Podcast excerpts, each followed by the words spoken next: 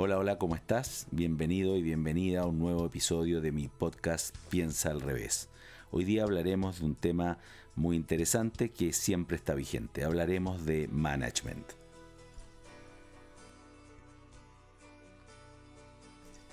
La gente que me conoce sabe que siempre intento dar una mirada distinta a los paradigmas de negocios tradicionalmente aceptados, tratando de darles una vuelta de tuerca, como podríamos decir en jerga más común. Me gusta referirme a esa lógica como pensar al revés, igual que mi libro, aunque muchas veces es más sencillo que eso y basta pensar más simple. Soy un convencido de que la mayoría de las soluciones a los problemas que enfrentamos en la vida tienen una solución más simple de lo que creemos.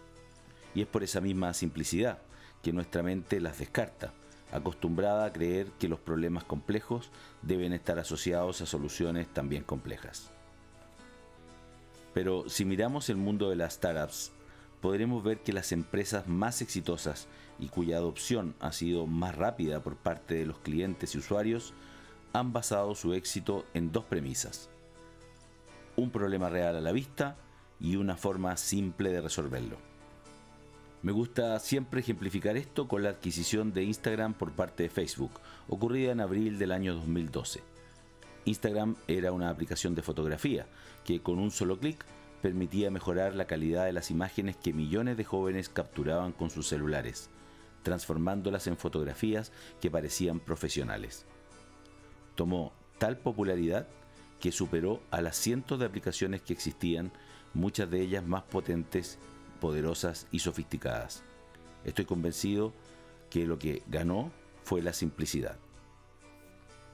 En el mundo del management, similarmente, está lleno de literatura que nos enseña cómo liderar y administrar empresas, con consejos a veces difíciles de digerir o en un lenguaje para expertos. Se echan de menos las lecciones simples, a veces contraintuitivas, que nos permiten acercarnos al mismo objetivo de ser buenos gerentes. Me tocó hace poco tiempo encontrarme con un artículo de la revista Forbes que resumía en fácil algunas de estas habilidades principales. Independientemente de si eres jefe, si debes reportarle a uno o ejerces ambos roles, existen ciertas habilidades básicas que deberías mirar y trabajar para ser un gran gerente. Aquí seleccioné tres, que me parecen de las más relevantes. La primera habilidad es aprender a robar.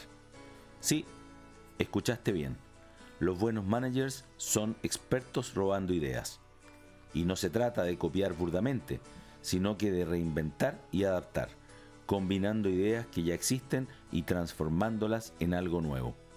A partir de este proceso, la imaginación y creatividad propia nos llevará a través de un camino único que nos permitirá diferenciarnos del producto o servicio original y desarrollar nuestra propia identidad.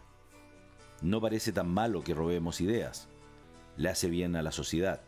Las ideas debieran compartirse siempre ya que el verdadero valor está en la ejecución.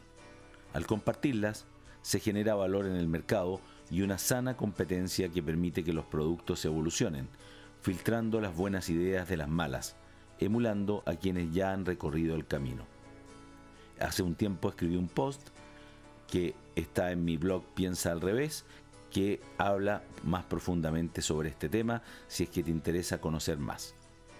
Pero como las ideas por sí solas no valen nada y el valor está en su correcta ejecución, revisemos la segunda habilidad esencial.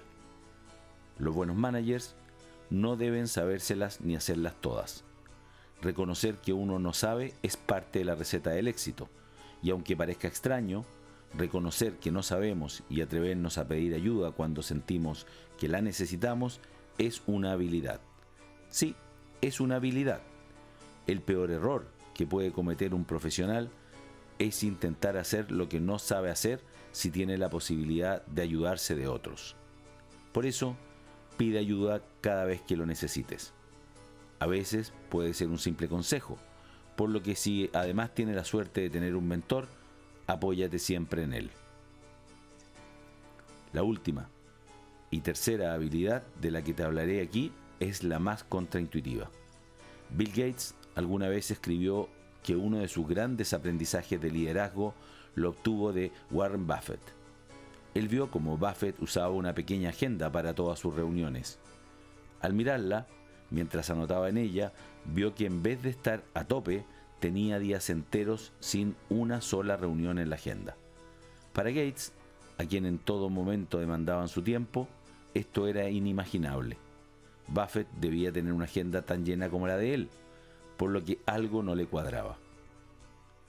La lección de esto es que un buen manager debe lograr que su empresa funcione aún sin él. El éxito sucede a partir de su equipo, organizado y comprometido de manera eficiente para hacer que las cosas pasen. La mente del manager, como la de un buen visionario, debe estar disponible para diseñar la estrategia y ayudar a que se tomen las mejores decisiones en pos de esa visión. Hay un libro lanzado recientemente y escrito por mi hermano Alexis que recomiendo firmemente y que ayuda a entender de manera muy clara y didáctica lo que pasa al visionario cuando la empresa comienza a crecer y a depender de él cada vez más, lo que lo lleva irremediablemente a encerrarse en su propia jaula de oro. Como puedes ver, las lecciones más importantes para ser un buen manager muchas veces son más simples de lo que creemos y no siempre están en los grandes libros de administración. Consejos simples que, si los internalizas, pueden ayudarte a acortar los procesos de aprendizaje necesarios. Aprende a robar y a delegar. Dos grandes secretos que seguramente nadie te contó en la universidad.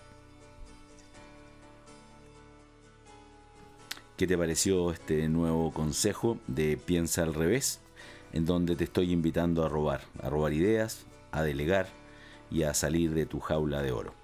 Espero que te haya gustado este nuevo episodio y nos estamos viendo en una próxima oportunidad con un nuevo tema de gran interés. Te dejo invitado a mi blog personal piensaalrevés.cl en donde están todos los episodios del podcast, muchos posts que he escrito en los últimos años y también la posibilidad de que agendes conmigo una hora para conversar sobre tu proyecto, sobre tu idea de negocios o sobre tu modelo. Nos vemos en la próxima oportunidad. Chao, chao.